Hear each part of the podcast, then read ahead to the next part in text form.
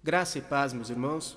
Vamos ler um versículo que se encontra no livro de Eclesiastes, Eclesiastes, capítulo 9, e o verso de número 10, que nos diz assim a palavra do Senhor: Tudo quanto te vier a mão para fazer, faze-o conforme as tuas forças, porque na sepultura para onde tu vais, não há obra, nem indústria, nem ciência e nem sabedoria alguma. Amém. Esse é um texto que por si só ele já fala tudo o que precisamos ouvir. Isso é a palavra do Senhor nos incentivando em alguns dias de nossa vida que nós passamos por decepções e decepções essas que geram desânimo na nossa caminhada. O grande rei Salomão, quando ele escreveu o livro de Eclesiastes, Salomão, ele é conhecido pela sua sabedoria. Certa vez o Senhor Deus perguntou a ele: "O que quer que eu te dou? O que quer que eu entregue para você?" E ele, muito sábio, pediu a Deus sabedoria para poder guiar o povo. Então não existiu na terra um homem mais sábio como Salomão, que foi filho de Davi. E ele, em uns de seus momentos de sabedoria, escreve isto, essa palavra de ânimo a nós. E o interessante é que não fala somente para a igreja, não se trata somente no mundo espiritual, não se trata somente de você desempenhar o seu papel na obra do Senhor, mas engloba tudo. Olha só o que diz: Tudo que vier à mão para fazer, faze-o conforme as tuas forças, porque na sepultura para onde vais, primeiro, não há obra, nem indústria. O que significa isso? Onde você está no seu trabalho, você precisa dar o melhor de si. Aí no seu emprego, onde você está trabalhando hoje, você precisa desempenhar o papel melhor que foi confiado na sua mão. Você não pode, primeiro, sendo um servo de Deus, querer levar as coisas de qualquer maneira. Porque quando você é um servo do Senhor, e no seu caso, você sendo um embaixador de Cristo, você é o representante de Cristo aqui na terra, você não pode se dar o luxo de fazer o que as pessoas que não têm compromisso com Deus fazem. Você tem que ser o exemplo. É o que diz lá em Mateus, você precisa ser o sal da terra. Você precisa fazer a diferença. No seu trabalho, você não está vendo, mas existem pessoas olhando para você e se espelhando em você. Então, meu irmão, aquilo que você sabe que condiz com um comportamento cristão, você faz. Aquilo que você sabe que sai fora, meu irmão, não faça, porque tem gente olhando para você e o inimigo só está esperando um vacilo seu para poder puxar o seu tapete e te derrubar.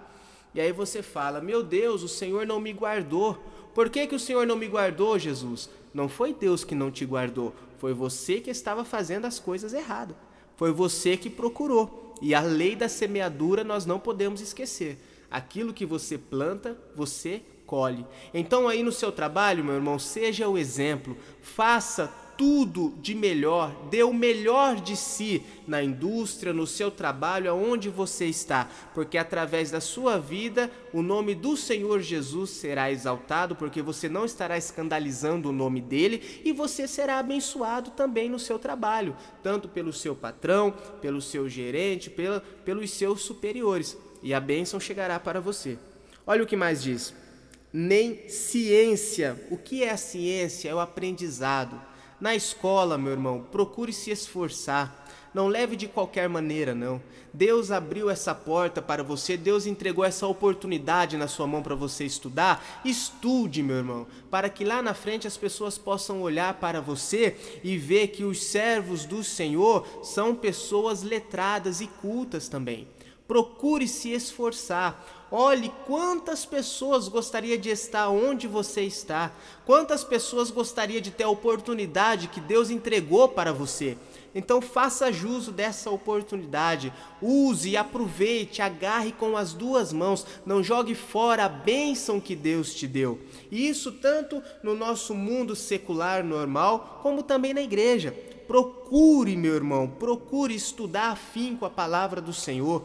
Procure se, se empenhar em aprender a palavra do Senhor Jesus, para que a promessa dele se cumpra na sua vida.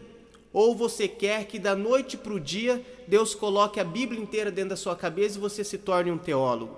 Deus pode fazer isso? Pode, mas existem coisas que nós temos que fazer. Deus te entregou a promessa, agora você tem que correr atrás dela. Se Deus disse para você que Ele vai te levar para o exterior, comece a fazer um curso de idioma. Comece a aprender a falar outra língua. Se Ele disse que você irá gravar um CD, meu irmão, vá fazer uma aula de canto. Procure correr atrás da promessa, da bênção que Deus te deu. Procure viver hoje a promessa na sua vida, buscando conhecimento naquilo que Ele disse que você irá se tornar, meu irmão. Que hoje a promessa irá se cumprir na sua vida. Só basta você dar um passo.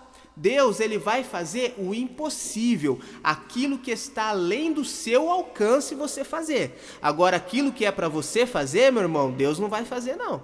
É você que precisa levantar cedo, é você que precisa correr atrás do seu objetivo, é você que precisa definir o seu alvo e alcançar e correr até ele. Olha só o que diz mais Salomão: nem indústria, nem ciência e nem sabedoria alguma. Meus irmãos, no livro de Provérbios, escrito por Salomão também, Provérbios capítulo 1 e o verso 7, nos diz assim: o temor do Senhor é o princípio da ciência, e os loucos desprezam a sabedoria e a instrução. O princípio da sabedoria é você temer a Deus. Você quer ser uma pessoa sábia? Comece a temer ao Senhor Jesus. Comece a fazer as coisas que agrade Ele e deixe de lado as coisas que aborrecem o nosso Deus. Eu costumo, esses dias, eu estava conversando com uma pessoa e uma pessoa me indagou dizendo: Mas Deus, ele nos proíbe fazer isso, proíbe fazer aquilo, proíbe fazer aquilo outro e depois nos diz que nos ama. Como uma pessoa pode nos amar nos proibindo de fazer tantas coisas? Aquilo que, deixa eu te explicar, aquilo que desagrada a Deus, aquilo que aborrece a Deus, é exatamente o que faz mal para você. Se você parar para analisar aquilo que o Senhor Jesus nos diz na Bíblia que é pecado para nós não fazermos, são exatamente as coisas que provocam o mal em você. Se não provocar o mal hoje, amanhã irá te provocar o mal. Pense só um pouquinho. Analise um fato que você sabe que é errado fazer e pense o porquê é errado. E se você fizer isso, qual será o resultado que você terá lá na frente? O mundo nos oferece, meus irmãos, uma alegria passageira. O que o mundo oferece para você é uma alegria momentânea, ela é passageira, ela não é duradoura. Você pode se sentir feliz naquele momento, mas quando passar a sensação, quando passar o efeito, quando passar a emoção, volta a tristeza, volta a angústia e tudo dobrado. Porque aquilo que você praticou foi o que estava agradando o diabo. E quando o diabo vê que você está triste, angustiado por aquilo que você fez, ele vai vir te acusar, vai vir apontar o dedo para você para te deixar mais para baixo ainda.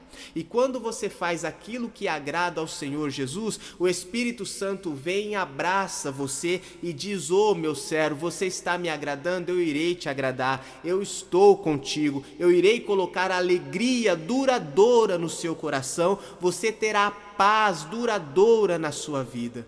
Procure fazer, meu irmão, aquilo que agrade a Deus. O temor ao Senhor é o princípio da sabedoria. Busque a sabedoria com todas as suas forças. Procure agradar a Deus com todas as forças que existem em você, dizendo não àquilo que desagrada a Deus, dizendo não aos convites que chegam para você, dizendo não às propostas que são oferecidas para você, mesmo que você sinta desejo de ir, mesmo que a sua carne queira praticar isso, mas você sabe que isto irá desagradar a Deus e não é bom fazer aquilo que desagrada a Deus.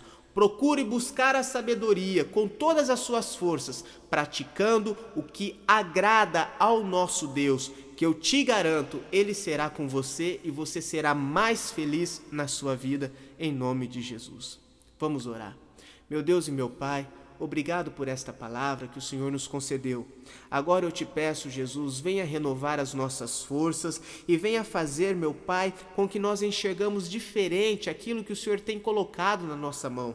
Não deixe que o inimigo venha tampar os nossos olhos para nós não enxergarmos as bênçãos e as oportunidades que o Senhor tem entregue nas nossas mãos. Venha renovar as nossas forças para que nós possamos fazer com afinco, meu Pai, a nossa obra, tanto no nosso trabalho, trabalho, na escola, buscando a ciência e principalmente, meu Pai, buscando a sabedoria, que é temer ao Senhor, que é fazer aquilo que agrada aos teus olhos, que agrada ao Senhor, pois sabemos que a alegria do Senhor é a nossa força. Quando o Senhor está alegre conosco, nós estamos fortes e revestidos do teu poder. É o que eu te peço neste momento e já te agradeço em nome de Jesus. Amém e amém.